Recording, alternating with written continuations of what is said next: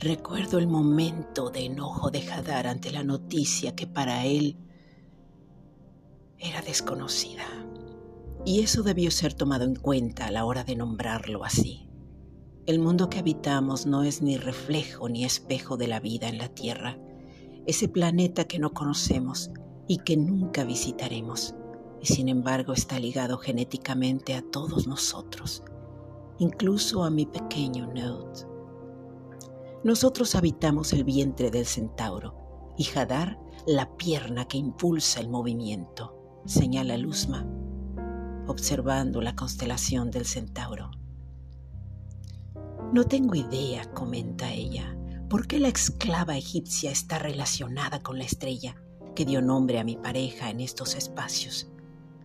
Pero todos los humanos se movían observando en el pasado a las estrellas y con ellas construían sus historias. Ahí toma sentido. Ella dio luz a toda una generación de humanos valerosos. Creo que fue así. Al final, la mujer esclava llamada Hadar en este espacio hadariano es un varón con liderazgo y una historia totalmente distinta a la que ella vivió. La dama egipcia que en ocasiones es nombrada Agar y en otras Hadar refería entre los creyentes a una promesa divina. Aun cuando ella no hubiera tenido que intervenir, lo hizo y de esa forma logró la libertad de todo el espacio que habitaba e históricamente nunca será olvidada.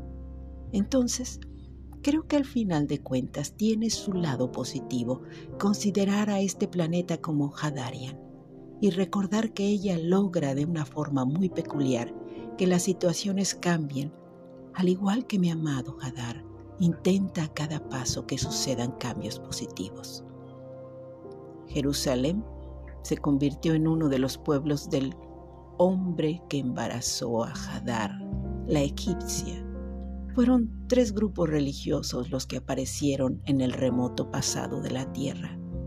Creo que siguen discutiendo en ese lugar montañoso del Medio Oriente en el planeta Tierra y sigue siendo uno de los principales temas que ha preservado el conflicto palestino-israelí.